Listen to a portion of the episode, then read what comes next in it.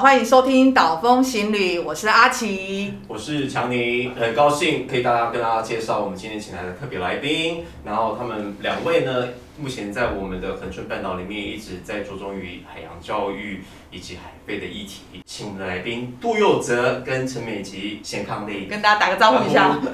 嗨，大家好。嗨，各位线上的听众朋友，大家好。那就就首先来讲，我们想要知道第一个，我我知道哲哥以前的背景跟我们现在目前可能有点不太一样。那我们请哲哥介绍一下，他为什么有机会来恒春半岛跟这个土地结缘，然后往后的一些发展，可以请佑哲哥大概简单介绍一下。其实当初会下来是个偶然的机会啊，那就是在一次刚好工作到一个阶段。那想说换个工作，带着比较像现在的 working holiday 的心情，然后就跑下来这边。那当初会选择这里，是因为我还蛮喜欢去海边的，好，那就去海边闲逛，我也很开心的那一种。所以就因为这样子，然后就投稿到海参馆，然后来当解说员这样子。嗯，那我想问一下，因为我我是从台北来的，那我台北来这里的时候，我刚开始会有点不适应，是因为城乡的确是有一点点不太一样。那想说你刚开始是因为真的喜欢这个自然环境，然后一开始我们有点什么不适应的部分吗？倒还好，但是当然这边一开始有一些些的一点点的不习惯，比如说就觉得这边讲话的方式啊，比如很大声啊，或者是他的讲话的风格，感觉像在吵架。然后，比如说会有落山风啊，但是时间久了就觉得其实这个也都还好，不是什么太大问题。反而觉得这边讲话这边那么大声，哦，好像也是因为落山风的关系。哦，因为声音都听不太到嘛，对不对？对。然后还有这边人情味的关系，大家讲话都比较大声，要不然我们不会有 “hu” 这个字嘛。佑哲，你之前你说本来的工作是什么？是也跟海洋有关吗？怎么会跑来这边喜欢海，然后就做了海参馆的工作？我是美工。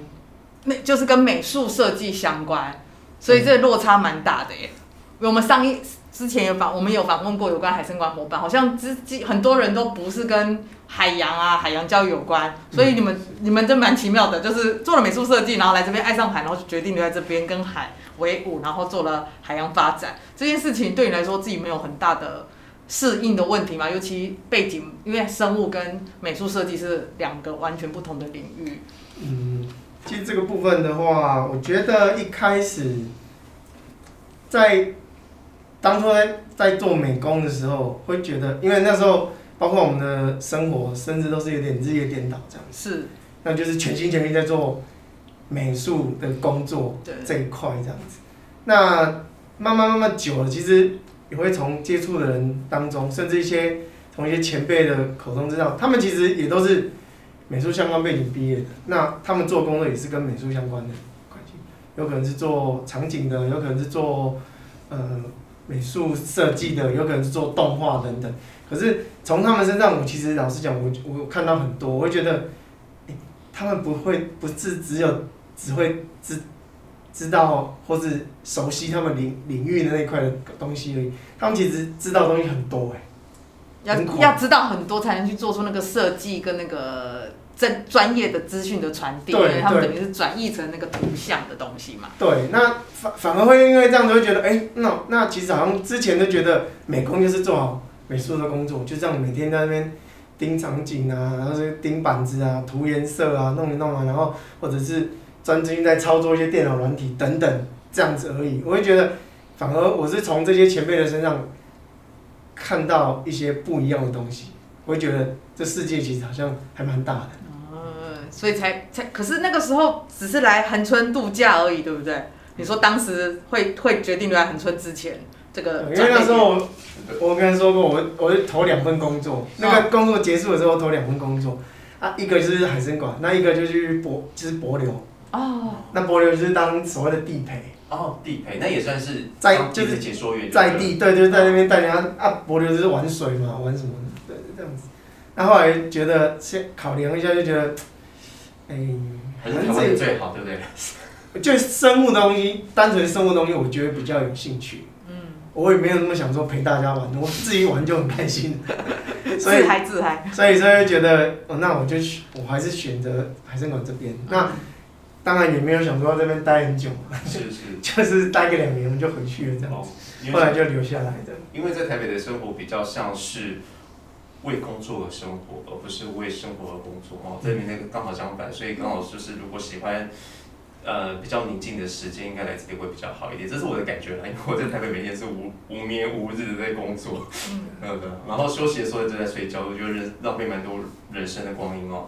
所以那接下来的话，因为我们的呃右哲哥，右哲哥是我们目前的食育教育的讲师，可以帮我们讲一下这个食育教育在你这边的构思跟想法，跟大家介绍一下吧。嗯，这个始于教育的部分哦，其实。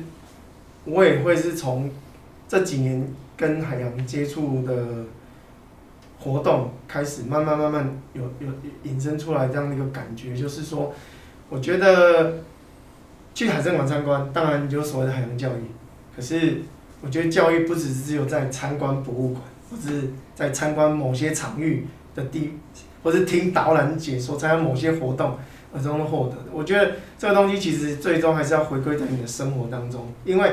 你生活当中有接触，然后有了解，然后你才会对于这个东西产生感情，有感情你才可以产生说，才会去思考说，哎，这个东西是不是真的出了问题？这个东西是不是真的现在是有可能是有什么样的问题的一个一个会产生这样子？对，所以食育教育的话，我觉得也是从比较全面性的这种。海洋，我自己心中广义的海洋教育来看，我觉得它就其中是一一环。那除了说我们听解说，我们也常带小朋友去海边玩，接触海洋环境，我觉得也是一个。然后吃的话，当然这是最简单的，但是大家很容易就停留在好不好吃这样子而已。好，那我觉得如果可以再从这个部分再延伸出，带出一些让大家一些思考的点的话，或是思考一个醒思的东西的话。我觉得或许这个，是让我我所谓心目中的海洋教育，让它更更完整一点。嗯，我觉得要解释一下，我们的食育教育做法是，呃，幼哲你会前一开始先介绍一些鱼的鱼类的基本知识，包括构造，还有一些延伸的那个相关的生物的，然后会去讲一些有趣海鲜的事情。那我觉得最后最精彩、最是特别的后半段，是直接真的是把一条鱼，然后把去鱼骨头，把鱼刺，然后再把。没有鱼刺的部分的那个鱼肉，然后剁剁剁剁成那个鱼浆，然后捏成鱼丸。我真的觉得哇，就是我完全看到一个过程，对，真的是像我们自己去市场买菜，大概就是看到那样子的东西。可是突然看到完整的一个过程，突然觉得，哎，吃东西真的很重要，因为我们真的不知道那个怎么来的。对你你自己平常也会煮饭，对不对？就是才会想到这样子的。做法，对，因为我旁边蛮蛮动蛮能动手，那是很好的事情。因为其实我们现在目前想到食物的原味嘛，因为其实我们吃完那个鱼丸之后，发现到跟我们以前想象中鱼丸真的差很多。原来真正的鱼肉做成的丸子应该是那样子。对，它就真的是鱼肉。对对对，它就真的是鱼肉。不同鱼真的吃起来不一样哦。啊，那。真的太好了，可是最主要我们还是要讲到是，就是因为为了为了我们的那个资源可以永续，是永续海鲜的部分嘛，所以我们最主要是讲如何辨别鱼、买鱼、挑鱼、挑到对的鱼，然后料理它。对，因为我觉得这个东西就不要讲不要讲现在小孩子，连我小时候都没有机会碰到这个东西，因为爸爸妈妈都已经处理好，要不然就是我们在鱼市场已经处理好，我们没有机会碰到这一块。那我我觉得这属于教育，现在目前对现在小孩子来讲。不管是他以后对他未来生生活或什么，都是一个很大的一个进步，因为他懂得怎么样去做一个生智慧的生活生活网嘛，而不是现在就是买超市现成的这样子会有点可惜。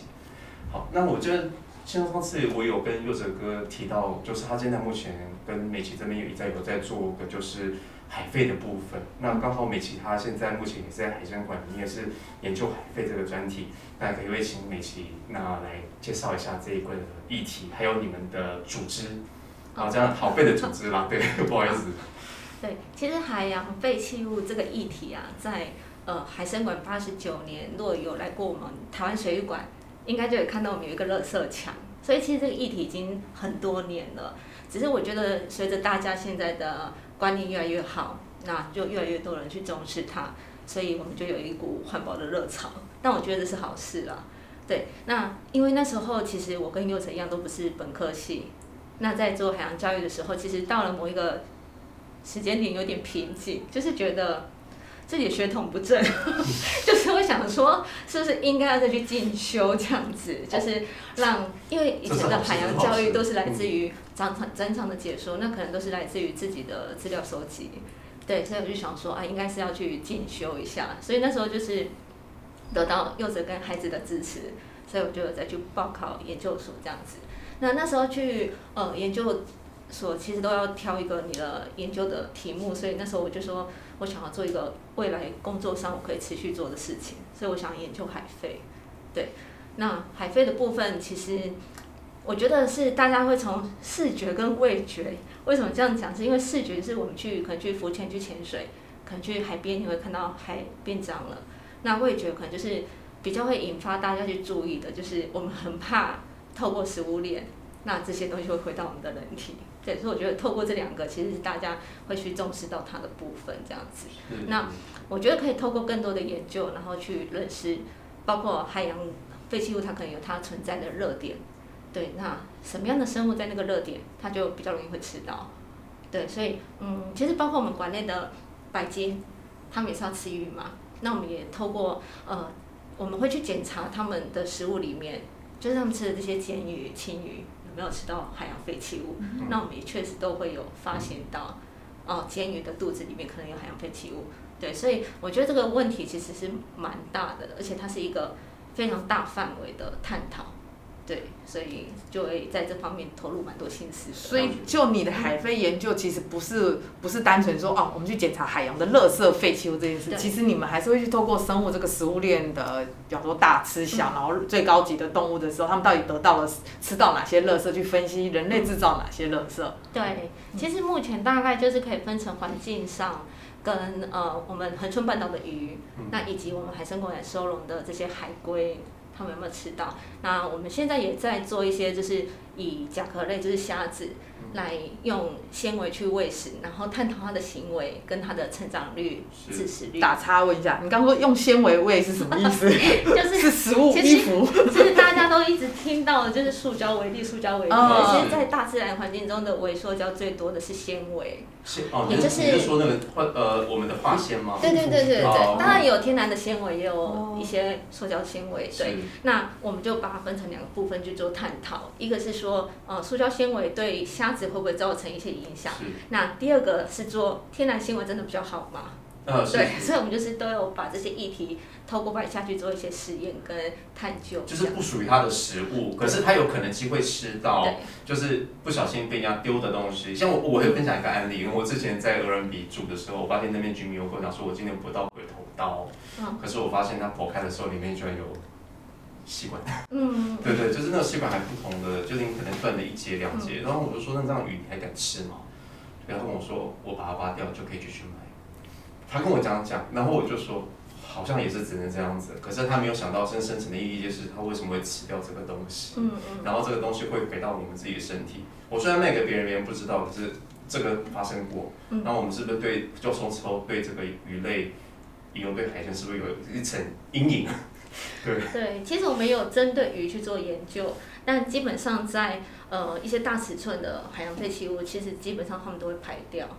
对，所以就是我们在吃的时候，尽量不要去吃它的肠胃。啊。对，就是肉就好。对，就是把它的消化组、消化的这一个这一个器官，就是把它拿掉。可是吃肉就好的部分，其实我也不敢讲那么。那么保证是因为有时候一些纳米级的纤维，它可能就是会穿透你的组织，所以这个部分是对，是我们还没有办法去证实的。哦，就是因为它可能分的太分子太小，你也没有办法去去除掉它，它就在它的身体里面，对，那也看不到，所以我们就是。顺便把它吃下肚了。对。那到我们身体会不会在我们身体造成一些累积？我们不是很清楚。可是确定的是，那些东西是没有办法被人体所代谢的。对，而且我觉得我们也不是说一直要去研究说它是不是会造成所谓的有影响，而是这个这个环境它其实确实就是已经被大大的污染了。对，我们只是想要去呃，就科学的角度去做更多的求证这样子。所以在台湾有很多人研究这个有关海废的问题，或者是世界上，就是大家会一起来探讨这件事情，因为我们的海废是飘来飘去的，对不对？就是大家的工业，全球的工业这样子。其实呃，在我二零一六年开始做的时候，我找了几份 paper，其实台湾目前那时候对于环境中还没有人去做太多，就就可能只有两篇、两三篇的。的发表这样子，那所以那时候我本来是想要做珊瑚会不会摄入这些微塑胶，但是因为那时候就没有环境中的数据的参参考值，所以我们就决定，那我们先从横冲半岛的沙滩去做起这样子。所以你们算先驱，台湾的先驱。站在浪头上。对对对对对，因为因为我觉得这是必要的，因为坦白说，就像你刚刚说，这是世界工业，而且。坦白说，有点难回头了啦。我觉得，除非我们人类都不在，不然这个垃圾永远会一直被制造嘛。那所以这些相关研究报告，我们真的只能通过你们比较专业那种呃教育的 paper，有没有办法在别的地方可以看到呢？因为我觉得很需要让更多民众或一般人知道这些讯息。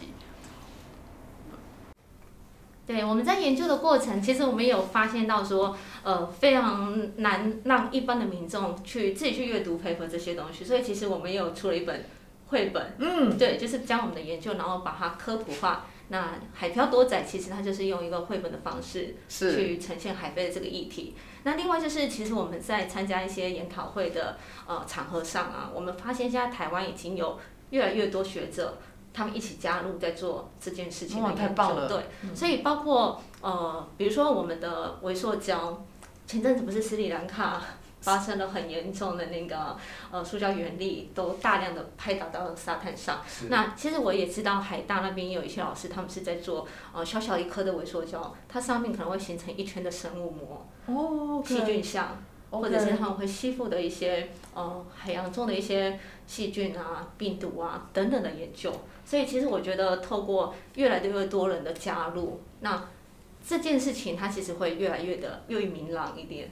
对，但我们还是就是持续做好，我们可以继续去进行。想办法，我们当然还是要以身作则啦，想办法不要一下制造那么多垃圾啊。既然已经使用的物品，我们就想办法重复使用，让它到到最尽头这样子，对不对？就是塑胶其实是生活中不可或缺的。是啊，我们现在手机什么的都是。第一个便宜，第二个大量可以制造，对。第三个它会造成一个万年垃圾的问题。那我们所以有鉴于此，我们有成立的一个，我听说有一个好费的社团，对不对？是。那这个社团里面的宗旨就是。希望把一些海洋废弃物变成可以再次使用的东西。那可以再介绍一下我们好废的内容。哦，好，好。其实好废，我们当初在命名的时候就是说循环使用，造就美好。那其实来自于我们一群朋友很喜欢往海边跑嘛。那我们往海边跑的时候，就会发现海边垃圾越来越多了。那有一次，我们就带着小朋友去，就是我们伙伴都带着我们自己的小朋友一起去。那小朋友也发现。海边好像，垃圾比寄居蟹多，垃圾比贝壳多。那我们这几个大人呢，就半开玩笑说，那如果是这样子，我们是不是应该做一点事？但是就是纯粹嘴巴囔囔着而已，就是没有实际的作为这样子。那一直到过了一阵子，呃，那时候好像是有什么样的机会，我们才很认真的去。其实是是什么东西劈劈到你们，知道吗？我像闪电一样。就是 就是我们我们我们好像是有因为一件事情，然后呃，就是大家就很认真的。开会决定披萨。哦，对，有一个就是那时候在台北的社教馆，他们要办一个跟瑞典合作的一个海费特展。对，那那时候他们就跟我们说，他们需要有一个食物，用海费做成的食物，但是他们没有经费。然后我们就大概懂意思了。那我们就问伙伴们说，那我们可不可以帮忙这样子？那那是我们第一次去进滩，那我们捡回来一大堆垃圾，但是。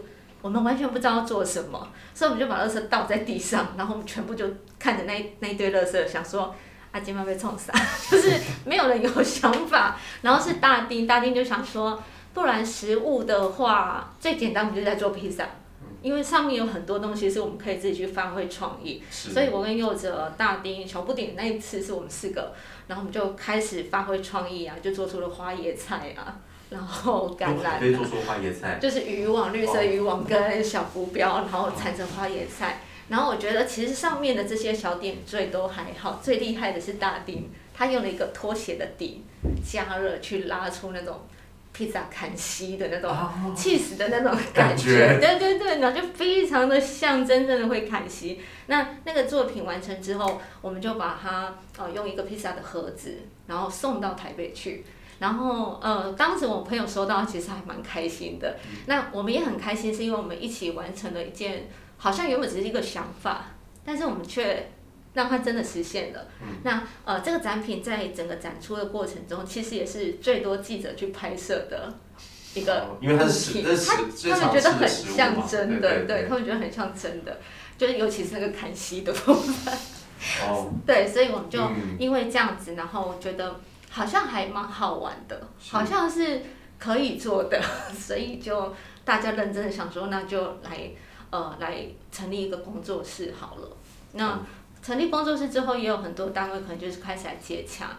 那公部门或者是一些公家单位接洽，其实就一定要有所谓的工作室或者是公司行号。对，所以我们那时候才很认真的去把它给办了工作室的这样子成立。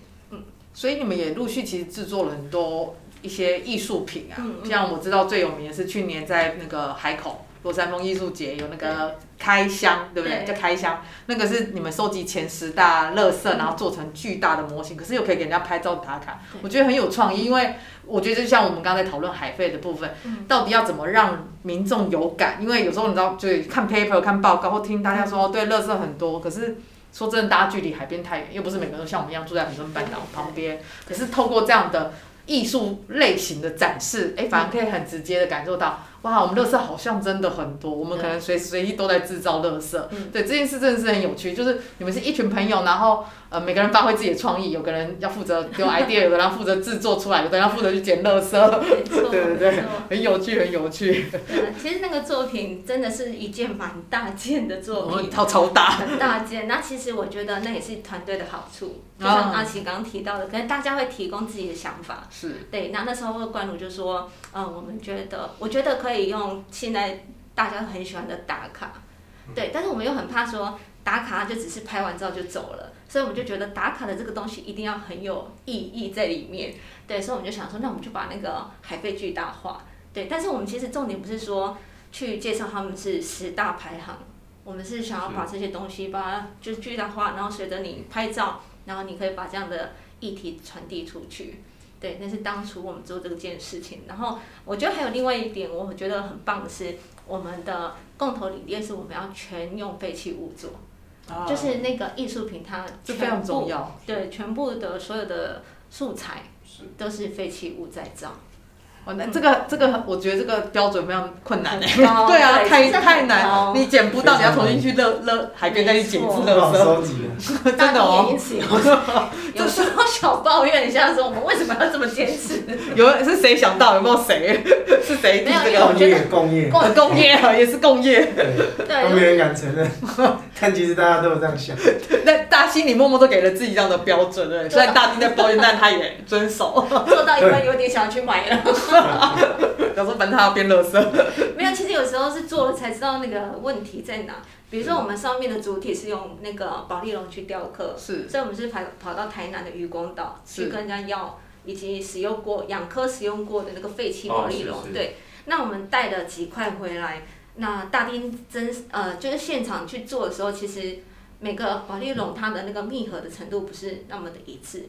所以它有时候一切割就是里面是空的，或者是保利龙就开始碎，它就是一个不像我们去文具店买的那么好的高密度的保利龙，所以变得一颗一颗的。对对对，所以我们就有很多是失败，然后我们也很怕说在我们的创作过程中会制造更多的微缩胶，所以其实我们就要一方面也要很妥善的去收集这一些，就是我们制造过程中所产生的。废弃物，对，但是我们还好有客服，我们还是没有去买了，我们还是有 有让它是完全都是从呃渔光到。有没有要丢掉东西，然后就变成一个艺术品？至少你做到了 recycle 嘛，对不对？那所以 recycle for good 就是我们循环的使用，对循环的使用。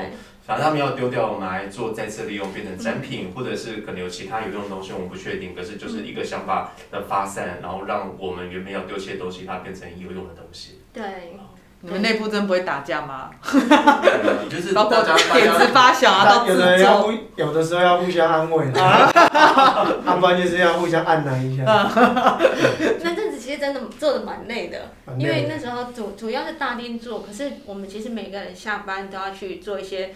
比如说简单的拼贴、扎工这一些的，磨水管啊，或者是贴报纸啊。其实你们也做的很细致，不是说真的随便弄一个作品出来。所以其实好像一个不同行业都全部在汇集在一起了。对，而且这件作品其实它也没有为了某个单位而而生产，就是为自己想要做。对，我们想要做一件作品这样子，但我觉得它带回来的效啊回馈其实也很大，是因为我们做完的当下其实都觉得蛮累的。但是又很有成就感，就觉得说哇，大丁真的是鬼斧神工，他真的做出一个很棒的海飞艺术品。那我们把它抛上我们那时候才刚成立的粉丝页，对，那我们就去各自去睡觉。那隔天醒来就有很大的回响。哦。对，所以我们就大家。好的一件事情。对，我们觉得最好的回响是因为不只是分享，而是每个粉丝分享出去说，呃，他们自己会写一段文字，嗯，他们的感想，对对对，他们的感想，他们觉得说。呃，海洋废弃物这个议题，真的透过这个作品啊，也让他们真的去看见说，哇，这个作品很棒，而且他们全是海废做的，那可能真的我们制造太多的垃圾，对，所以就很多很多的回想，很多很多的分享这样子。那这状况位的是大丁，因为其实我们都有在，你你你你也有状况外，就是我们其实，比如说我跟冠如跟嘉山，我们可能都会比较去留意这方面的资讯。然后我记得有一次是我们要开会，然后大丁都还不知道粉丝也已经很多人去转分享这样子。反正很状况外就对了。对，他都没有去关注，他也不会管的了。可以预想没有到这么的热烈这样。了解了解。可是有人关注是好事，代表这个已经冲击到他们的思维嘛？对对。那冲击是好事，只要有碰撞，会有一个嗯嗯，就会有一个想法嘛。对，所以我们也在那个开会的过程中就跟大丁说。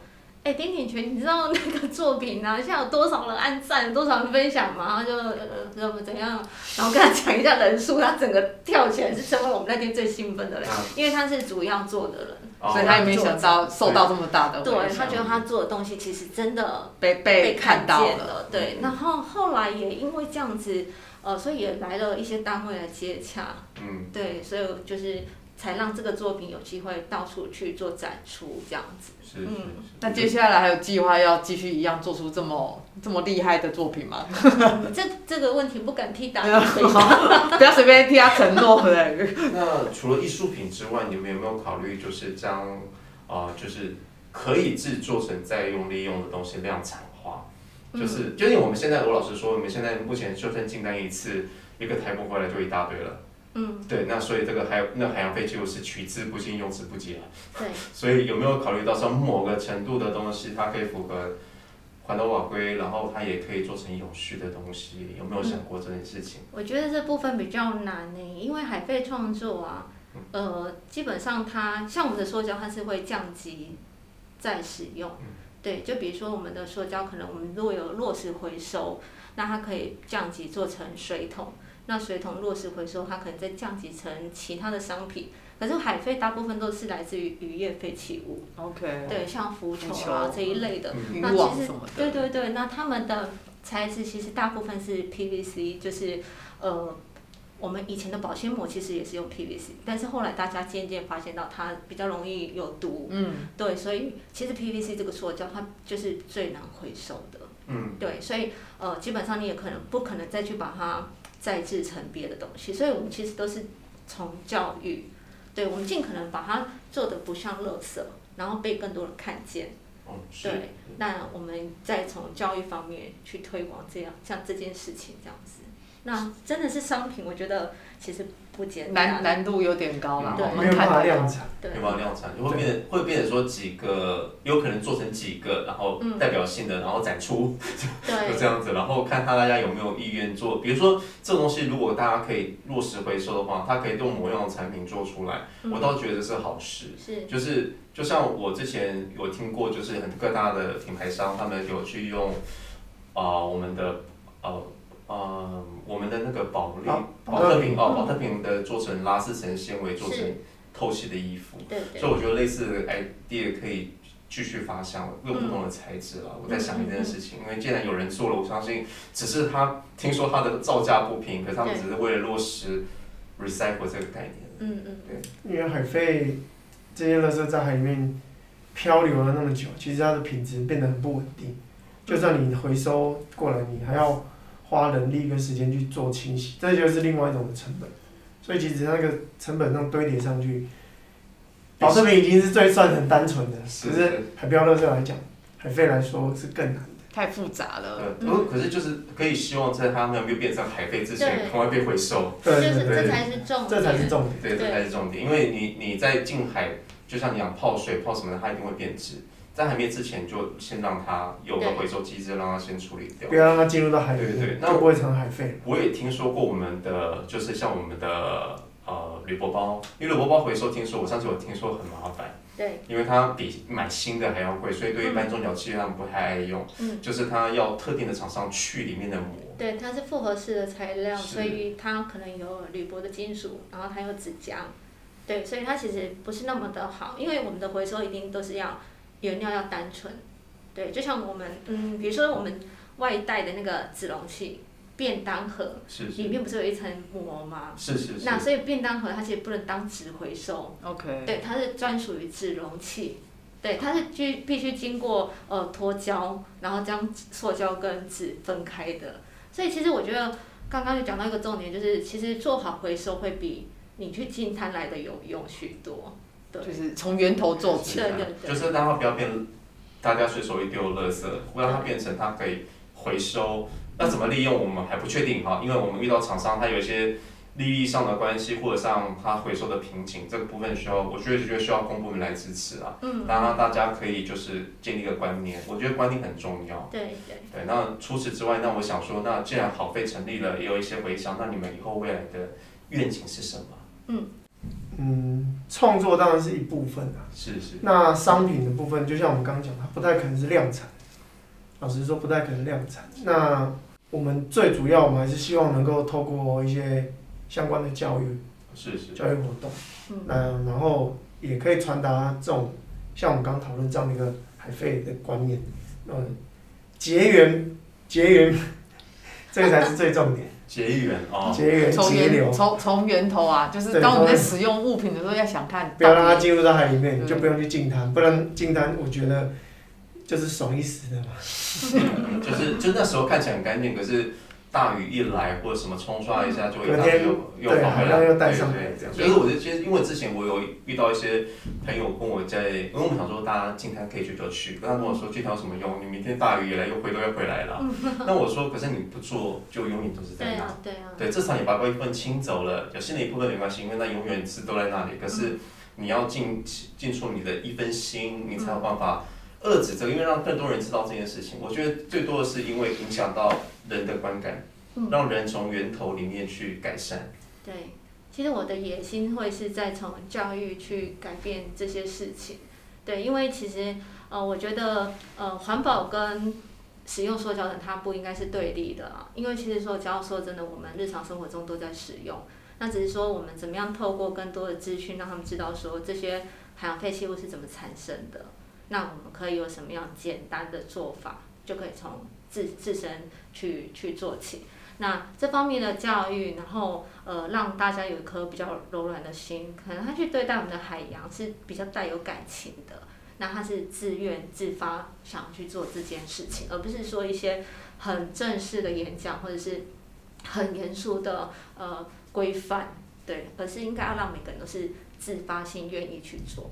所以，如果爱海的人呢，应该要跟你们两位，甚至好费的团队伙伴一起来好好研究，因为你们等于是从爱海开始，然后变成去捡垃圾，然后甚至进而变成去做。海费的再利用，然后甚至想要做教育，就是你们也会一些讲座可以去去教导，呃，跟大家分享，不要说教导啦，就分享这个你们从事海洋教育相关的一些过程，甚至如果呃公部门或者是公司好好有经费，欢迎大家找他们做作品。对，因为我觉得那个作品其实，其实我们今年也有邀请你们做了另外两个回转寿司跟那个大吃鲸，也都是利用海洋废物去做。我觉得那个互动性，当小朋友，我们不要说大人，小朋友有感觉，那我们大人去做讲解，其实那个感受就很直接，说哦。原来那么多垃圾可以做成这么多东西，对对对，那也是一种教育啊，对对对。就是被看见。对对对。因为我们刚才提到教育嘛，那教育我们讲说都从小做起，那你们有没有想说从，因为我们因为这几年都在讲一零八课纲嘛，哈，从二零一九年开始，那我们就在讲一零八课纲的同时，就是从小做起的话，你们有没有考虑从国小、国中开始，就是把这个概念，因为我们都希望从小时候就扎根，让他去影响家长，嗯，对，因为也觉得由他们去影响家长会比较。简单，然后他们也因为有的比较疼儿子或者疼孙子的概念，他们可能多少会听进去一点。嗯嗯。那由他们再来感化其他人，我觉得用教育意义是比较有有它的正面指标。所以我不晓得说你们有没有类似的计划然后进行。我进去学校，因为目前我就是听到我们这边有海洋学校，北部也有一间啊很很有名的。然后我在想，我们这边的肯定国小或者是其他。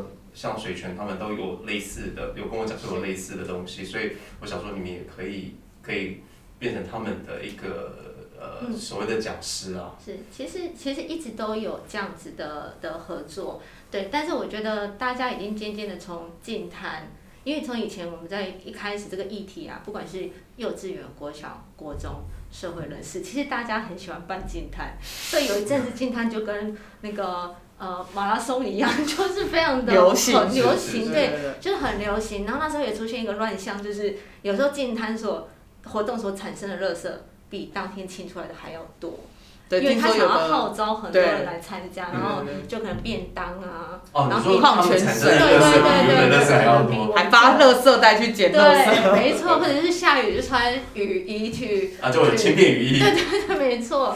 所以我觉得净滩是呃已经过了那个风潮，但净滩不是不好，因为我觉得净滩它是嗯接触海洋的一块很重要的事情，而且你只要净滩一次啊，你下一次再去海边，你眼中就很难不再去看见乐色。我觉得这是一种 会着专注过了，对 你第一次专注去找过乐色，你下次再去，你你其实眼中就会去注意到这些乐色。对，那我我们现在其实我们希望透过各种方式，比如说我们有一些手做的课程。就因为如果说以我们当地都是小学，都是小学校嘛，那人数比较不会那么多，那我们就有机会去带手做，就真的是把一些浮球做成花器，因为浮球它呃不适合做接触性的，比如说笔或者是玩具，对，所以我们把它做成花器，它就是摆放的方式，对，那花做花器的手作，或者是像我本身是比较喜欢做科学，所以我就把科学做成一些。小小的科学实验带到学校去，教导他们怎么去做实验，这样子。因为我想让他们去发想说，垃圾到底从哪来？那垃圾到海里面，它会去到哪里？就比如说像我们的塑胶袋，嗯，我们会觉得它很轻，对不对？那就问小朋友说，那它到海里会去哪里？小朋友一定会说，它会浮在水面上。然后就会问他们说，一辈子吗？永远都在水面上吗？那其实，呃，我相信也有一些大人也没有去想过这个问题。那其实塑胶袋到了水里面，它会开始有一些生物附着，甚至是一些藻类、细菌，它就慢慢的密度会变深、变重，它就会开始往下降。那降到某一个深度，可能我们海是很深的嘛，那可能到某一个深度它会变冷，那原本住在上面的生物就不喜欢了，哦，就会离开。那离开之后，它又会变轻，它可能又会往上飘。对，它可能就是上上下下载不载沉，那再加上洋流是推动往前推动的，所以你想我们的一个塑胶袋，它在海洋里面不会一直在那里，它可能会上上下下移动，它也会跟着洋流去旅行，所以小朋友就会开始有这样子的一个观念了，他就不会认为垃圾只在沙滩上，其实沙滩上垃圾在研究里只有百分之六，有百分之九十四的海洋废弃物是在海里。哦，所以我们真的只是看到非常小一部分呢，其实大部分都在那个海上旅行是，对所以我们就希望透过这种密度的实验，让小朋友去知道说什么材质的塑胶它会去哪里，那什么材质的塑胶是浮的，什么是沉的，那浮的会被什么生物吃掉。然后沉的会被什么生物吃掉？哦，拜托各大机关学校赶快来找他们来讲课。我觉得这个有趣多也也很实际啦，因为我们这离海太远了。可是等我们现在，我觉得近几年大家有想要接近海，可是却发现海洋已经被污染的很严重。这个这个真是从小要开始讲起，不然像我们这种大人可能已经来不及了。来得及，来得及，来随时随地都可以啊。因为我在想这个议题哈，就是不管是我们线上也好，实体也好，我觉得都可以实行。那所以希望各个我们全台的各个国中小甚至高中都可以跟他们联系一下，然后看有没有办法做，只要远一点就做线上嘛。嗯。那没有那么远的话，就是在附近也可以做个那个疫情如果趋缓，可以做个实体游程，或者实体课程，我觉得这样都很棒。那当然大家比就是知识多一点，然后观念可以改一点。对。好，那我们今天。呃，今天跟那个美琪跟佑哲跟我们聊很多关于海废、食育教育跟海洋教育相关的议题，我们大概受益良多。那我们接下来的话，就会希望我们大家有机会的话，可以跟他们多一点互动，跟在地多点互动。那今天谢谢他们的来访，然后我们希望下一次还可以有机会透过不同的模式来做合作。那今天谢谢大家，拜拜，拜拜，老梦水里下次见。